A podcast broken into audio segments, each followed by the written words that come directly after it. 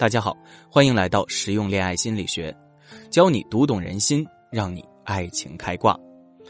经常有学员跟我说呀，自己不会聊天，或者总是跟暧昧对象陷入尬聊，问我怎么样才能跟对方有聊不完的话题，让他爱上我呢？其实啊，你缺的不是聊天话题，而是聊天的技巧。很多女生呢，只会拼命的找话题，但是不会轻松的表达。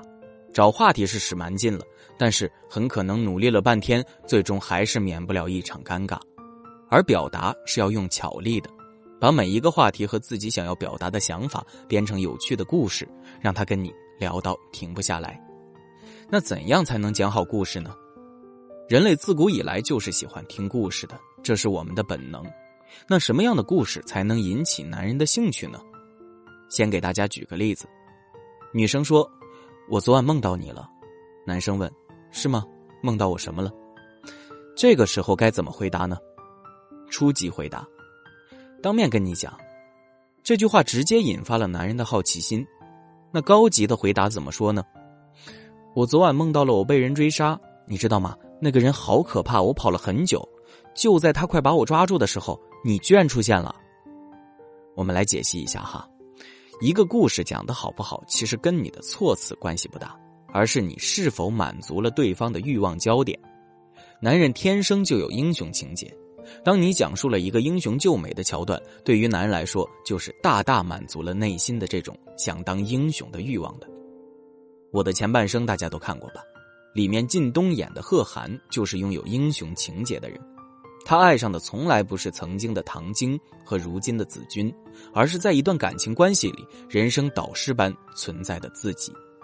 当一个男人对你产生了心疼、被需要的心理，也就满足了他无处释放的英雄主义。当你这番话说完，可以紧接着说一句：“为了表达你的救命之恩，那我请你吃个饭呗。”这时候，男人肯定不会拒绝的。所以说，想要用故事激发男人想要一直跟你聊下去，你就要找到对方的欲望焦点。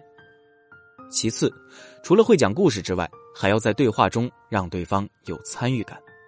我们来讲几个案例，后面一起对其进行分析。我的一个学员啊，他发了一个关于早晨跑步的朋友圈，然后呢，一个曾经追求过他的男生评论说：“被你的正能量吓哭了。”这个呀，其实是男性朋友对他的一个调侃。如果是你，这个时候会怎么回答呢？我相信你一定有自己的答案，你可以思考一下，然后跟我们下面的答案进行对比。这个学员啊问我他应该怎么回，于是我就让他回复说：“那要不要我哄哄你呀？”这是第一个案例。还有一个学员曾经问我，他说男朋友发了一条信息给他，内容是你吃饭了没呀？我当时教他回答的是：“没呢，没你的问候，吃的不香。”还有一个学员，他对他的一个老同事比较感兴趣，然后有一次聊天，他们聊到去旅游这个话题，男生说了一句：“生活不止眼前的苟且，还有诗和远方。”如果你听到这句话，你会怎么回复呢？你可能会回复他说：“我觉得你很有诗意耶，或者说我觉得你这句话讲的很棒。”当然，这也是一种回答，我觉得也不错。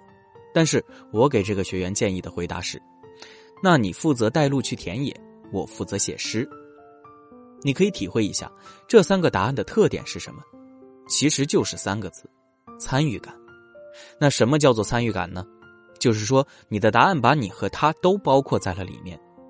很多时候你会疑惑，为什么他总是觉得跟我不是一路人呢？因为很多时候啊，你给他的回复，无论是夸他还是怎么样，都是以他为中心，或者说是以你为中心的。但爱情是两个人的事情，只有把这些回复变成一种让双方都有参与感的事情，才能经营好一份感情啊。